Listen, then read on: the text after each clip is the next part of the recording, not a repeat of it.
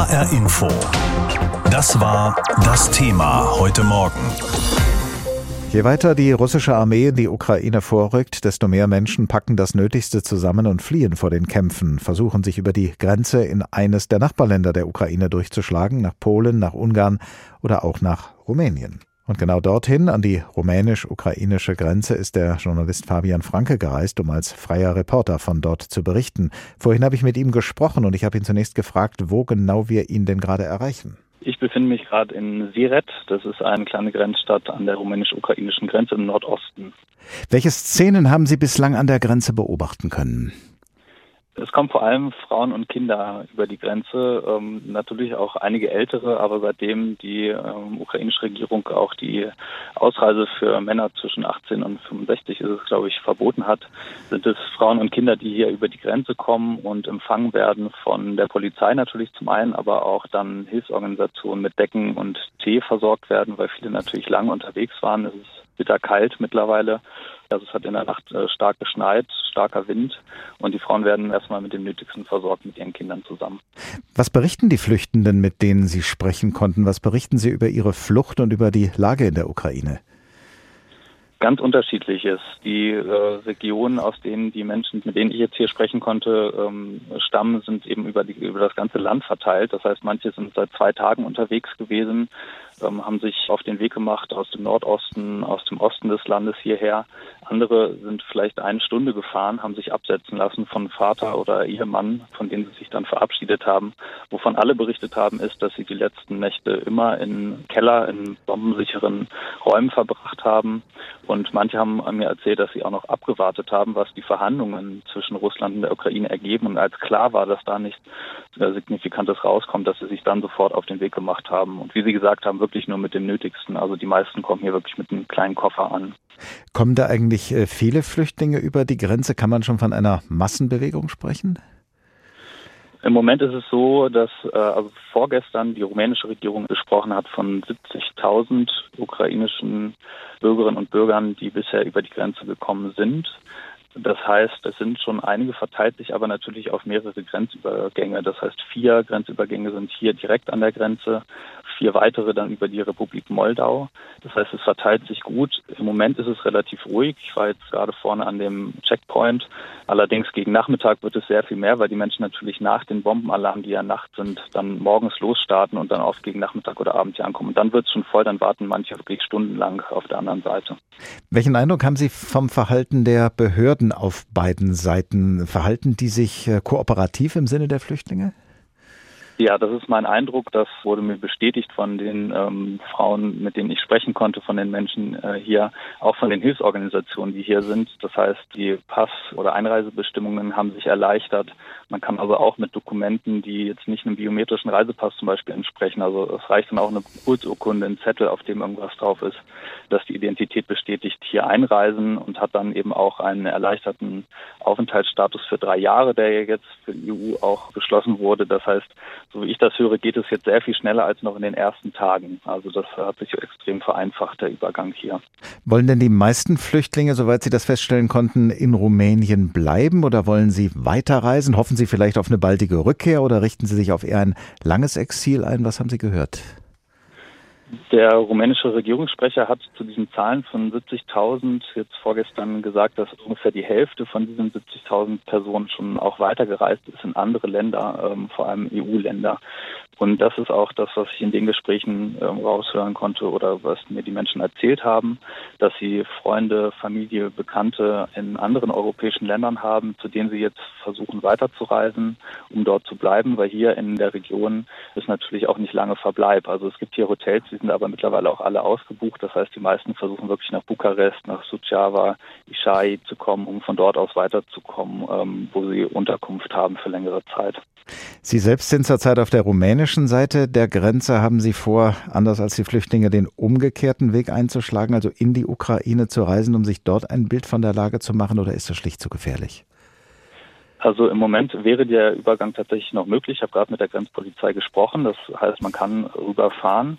Allerdings, wie Sie sich vorstellen können, äh, bewegen sich relativ wenige Autos gerade in diese Richtung. Also es hm. vereinzelt mal, dass ein Transport mit Hilfsgütern ähm, rüberfährt. Ich glaube, also die nächstgrößere Stadt wäre Tschernowitz, aber da im Moment sich die äh, Bombenalarme wirklich auf das ganze Land ausweiten und auch die Angriffe offenbar, werde ich das nicht tun. Da ich kein erfahrener Kriegsreporter bin, ist mir das schlicht zu gefährlich im Moment nach diesem aktuellen Status. Der Krieg in der Ukraine hat die deutsche Bundesregierung am Wochenende zu einer Kehrtwende veranlasst. Sie ist nun doch bereit, Waffen in die Ukraine zu liefern und sie gibt der Bundeswehr 100 Milliarden Euro in die Hand, damit die sich modernisieren und besser ausrüsten kann. Die Eckpunkte dieses Bundeswehr-Sonderfonds sollen im Grundgesetz verankert werden, damit der Fonds auch wirklich nur der Bundeswehr zur Verfügung steht und sein Volumen nicht einfach verändert werden kann. Es wird also aufgerüstet in Deutschland und auch in anderen Ländern. Und über mögliche Folgen dieser Entwicklung habe ich vor der Sendung mit Marina Henke gesprochen. Sie ist Professorin für internationale Beziehungen an der Hertie School of Governance in Berlin und Direktorin des dortigen Zentrums für internationale Sicherheit. Frau Professor Henke, plötzlich ganz viel Geld für die Bundeswehr und für andere Armeen. Stehen wir also am Beginn einer neuen Phase des Wettrüstens? Ja, Wettrüsten höre ich gerade sehr oft. Aber die Wahrheit ist, dass die äh, Bundesrepublik so wenig in die Bundeswehr investiert hat über die letzten drei Jahrzehnte, dass es hier erstmal überhaupt geht, ähm, irgendwie die Bundeswehr fit für unser Jahrzehnt und für unsere Zeit zu machen. Und äh, Wettrüsten ist erstmal, wenn der eine einen Ferrari fährt und der andere auch schon einen Ferrari fährt und dann geht es nochmal darum, diesen Ferrari besser zu machen. Dann können wir von Wettrüsten reden. Aber hier fährt Deutschland den Käfer und äh, geht so auf die, auf die Golfebene. Aber man kann möglicherweise schon sagen, dass Russland mit einem Ferrari zurzeit unterwegs ist. Der russische Angriffskrieg gegen die Ukraine hat den Frieden, den wir zuletzt in Europa hatten, empfindlich gestört. Andere Länder reagieren darauf, indem sie Waffen und militärisches Gerät in die Ukraine schicken. In Deutschland wird auch schon darüber diskutiert, die zurzeit ausgesetzte Wehrpflicht wieder aufleben zu lassen. Haben wir es also von jetzt an wieder, so wie im Kalten Krieg, mit zwei Blöcken in Europa zu tun, die einander schwer bewaffnet gegenüberstehen? Ich glaube, in Europa und vor allem in Deutschland haben wir uns an diesen unglaublichen Luxus des Friedens gewöhnt. Und wir haben gedacht, man kann mit internationalen Organisationen und internationalen Gesetzgebung jegliche Konflikte lösen. Und wir haben vergessen, dass in der Welt außerhalb von Europa immer noch die Sprache des Krieges, die Sprache der Gewalt gesprochen wird. Und übrigens war das immer der Fall, nur wir wollten es ganz oft nicht sehen. Die meisten Deutschen, wenn sie was von Konflikt hören, würden sagen, komm, lass uns zu den Vereinten Nationen gehen und dort eine friedliche Lösung finden. Aber es gibt gewisse Akteure, die wollen Krieg. Und ich glaube, das hat man in Deutschland, das hat man in weiten Teilen von Europa vergessen. Sie sagen Akteure im Plural. Wen sehen Sie denn jetzt in diesem Konflikt, der gerade ausgebrochen ist, an der Seite von Wladimir Putin? So gut wie alle westlichen Staaten haben sich ja in den letzten Tagen sehr deutlich gegen Russland positioniert. Auf wessen Unterstützung kann er zählen? Auf die Chinas? Glaube, auf verschiedensten Ebenen hat sich Putin verkalkuliert. Und äh, auf eine gewisse Weise hat er sich auch verkalkuliert, was China angeht. Im Endeffekt, gerade was wir sehen, ist ein Block der Demokratien und ein Block von autoritären Regimen. Und in diesem Block der autoritären Regimen ist Russland und ist China. Aber was man nicht vergessen darf, ist, dass Russland und China sehr unterschiedliche Interessen haben, was Europa angeht. Russland möchte ein geteiltes Europa und möchte natürlich auch eine geteilte NATO. Weil ein geteiltes Europa kann sich nicht gegen Russland zur Wehr setzen. China hingegen möchte ein starkes Europa. Warum? Weil es dann hofft, dass sich dieses Europa von Amerika abtrennt und sozusagen eine, eine neutrale oder sogar eine autonome Position einnimmt. Und China hofft sich dann, dass dieses Europa viel freundlicher gesonnen ist China gegenüber als die USA. Und was wir aber gerade sehen in diesem Ukraine-Konflikt ist, dass NATO und dass das transatlantische Bündnis so stark ist wie eigentlich seit dem Kalten Krieg nicht mehr. Und das mögen viele Chinesen und vor allem Xi Jinping und sein innerer Kreis überhaupt gar nicht. Und wenn jetzt Russland und China unterschiedliche Interessen haben, nützt das in irgendeiner Form den westlichen Ländern, die sich jetzt im Moment mal gerade sehr einig sind? Können sich diese beiden Großmächte dann gegenseitig neutralisieren oder ist das jetzt zu naiv darauf zu hoffen? Ich glaube, Russland hat sich äh, Unterstützung von äh, China erhofft. Und das kann äh, also nicht nur auf der militärischen Ebene, sondern auch auf der politischen Ebene. Es wird ja auch eine Abstimmung geben bei den Vereinten Nationen. Aber Putin hat feststellen müssen, er kann eben doch nicht zu 100 Prozent auf diese Unterstützung von China setzen. Und das ist einer der Teile, äh, die dazu führen wird, dass, dass Russland, und da bin ich mir ziemlich sicher, diese Kampagne im Endeffekt äh, verlieren wird. Aber der Prozess dorthin, bis wir zu einem Ende kommen, sozusagen zu einer Kapitulation, der kann natürlich sehr, sehr blutig werden und der kann auch eine Weile dauern. Nun dürfen wir bei all dem ja auch nicht vergessen, dass Russland ebenso wie China über Atomwaffen verfügt und der russische Präsident hat am Wochenende ja die russischen Atomstreitkräfte in eine erhöhte Alarmbereitschaft versetzt. Wie hoch schätzen Sie denn die Gefahr eines Atomwaffeneinsatzes ein? Das war ja auch so das große Damoklesschwert, was im Kalten Krieg über der ganzen Weltlage schwebte. Also man muss immer unterscheiden, dass es zwei verschiedene Kategorien von Atomwaffen gibt strategische Atomwaffen, mit denen kann man ganze Landstriche und ganze Städte zerstören. Und dann gibt es kleine Atomwaffen, die heißen taktische Atomwaffen. Und was möglich ist, ist, dass äh, Putin diese kleineren taktischen Nuklearwaffen benutzen könnte. Aber es ist äh, nicht seine Priorität, da bin ich mir ziemlich sicher. Aber es gibt äh, Militärdoktrinen und es gibt auch ähm, Debatten unter Militärs in Russland, die sind bekannt, auf einer theoretischen Ebene, dass so ein Szenario durchgespielt wurde. Und äh, wie würde sowas aussehen? Wenn sich Russland wirklich in eine Ecke getrieben fühlt, dann könnte es so eine kleine Nuklearwaffe zünden, um einfach ein Signal zu senden, zu sagen, wir sind jetzt auf einer anderen Ebene. Wir betreten jetzt diese nukleare Ebene. Aber das Ziel hier wäre wirklich, einen psychologischen Schock zu erzielen, auch die Bevölkerung in den NATO-Staaten damit zu erreichen und auf eine gewisse Weise ihnen Angst zu machen. Und was sich Russland dann erhofft, ist, dass dann doch der Westen, NATO, aber natürlich auch die Ukraine zum Verhandlungstisch kommen und zustimmen, was Russland ähm, äh, vorschlägt. So ein Szenario ist denkbar. Aber das Szenario, dass strategische Nuklearwaffen benutzt werden können, halte ich ähm, für völlig unplausibel.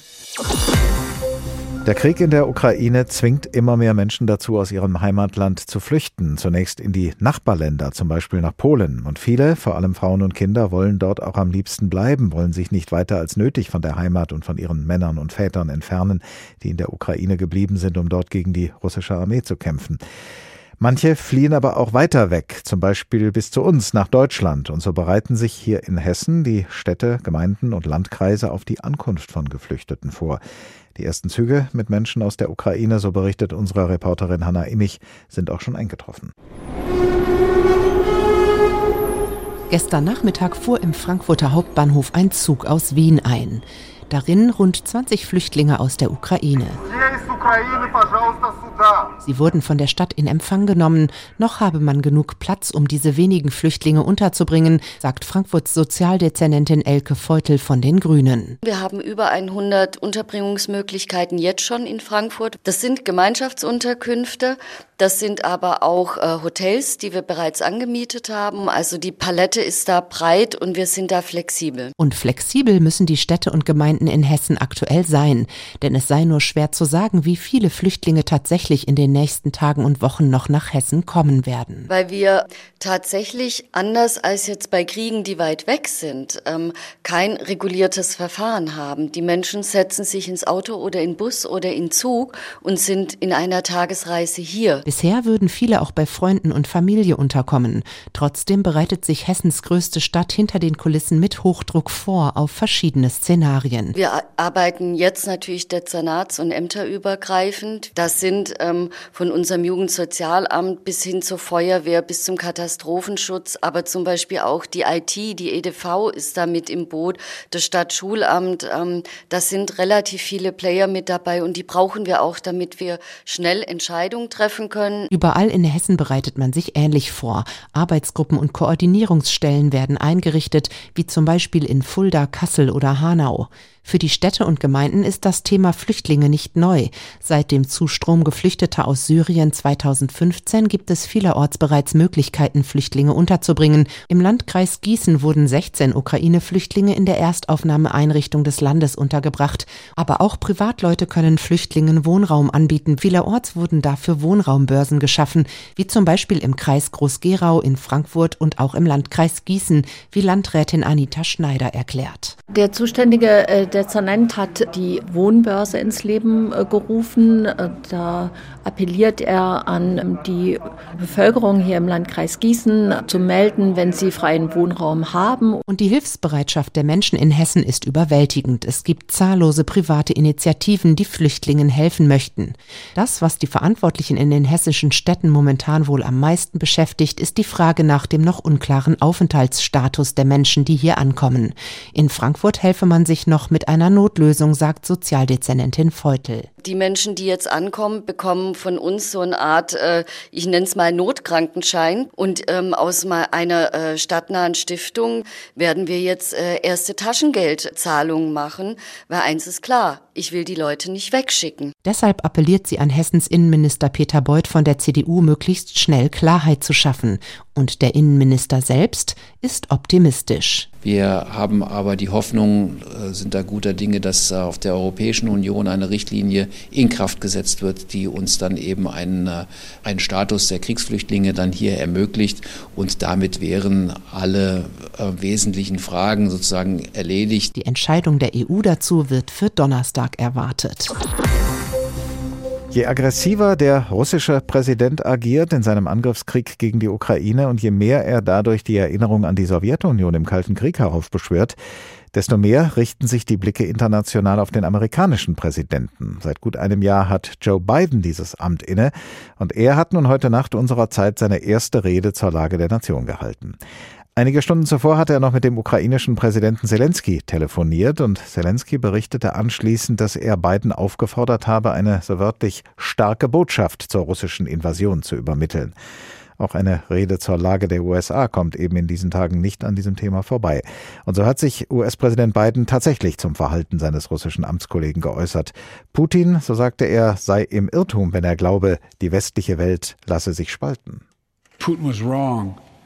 We are ready. We are united, and that's what we did. We stayed united. Wir sind bereit, wir sind einig, wir bleiben einig. Das also hat Joe Biden dem russischen Präsidenten Wladimir Putin zugerufen in seiner Rede zur Lage der Nation.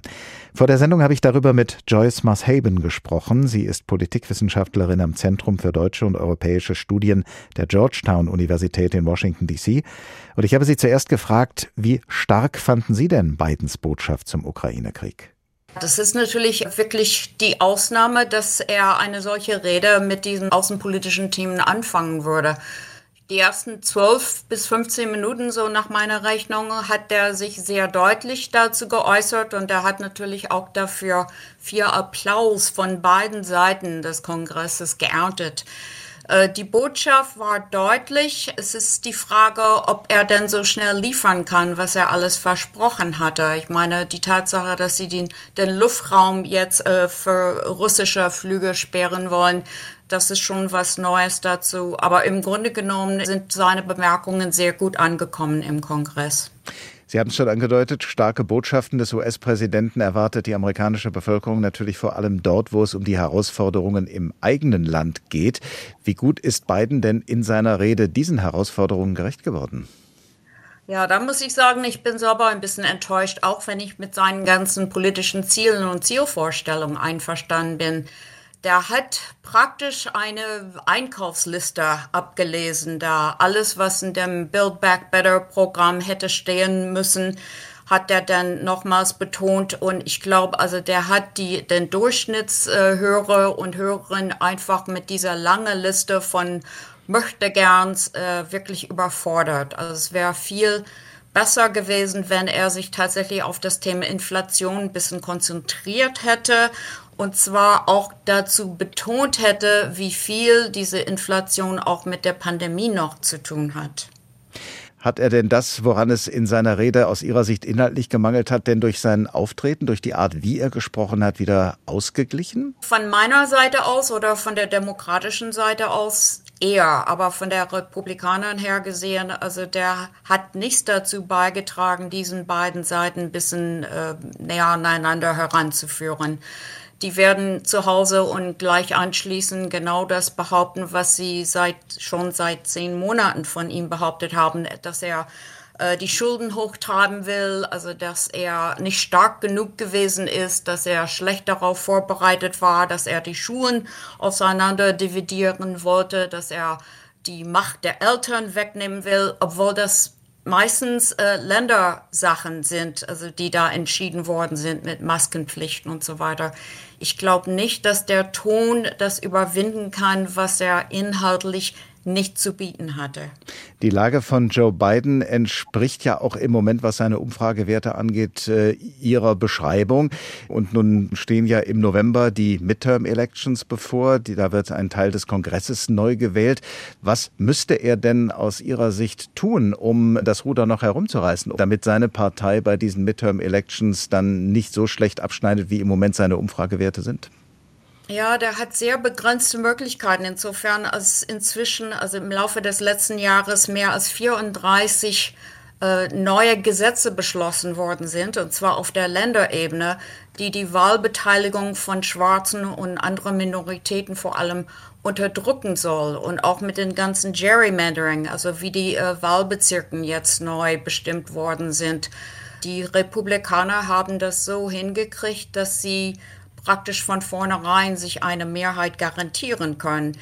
Das, was Biden bieten kann, ist äh, nur das im Sinne dieser Infrastrukturgesetzes, also wenn die neue Arbeitsplätze bis dahin zum Teil äh, zustande gekommen sind, wenn die Brücken repariert worden sind, wenn die Straßen wieder befahrbar sind, dann werden die Leute sich vielleicht kurz überlegen, ob Biden und die Demokraten was damit zu tun hatten. Aber im Grunde genommen sehe ich auch die Lage ein bisschen schwarz im Moment.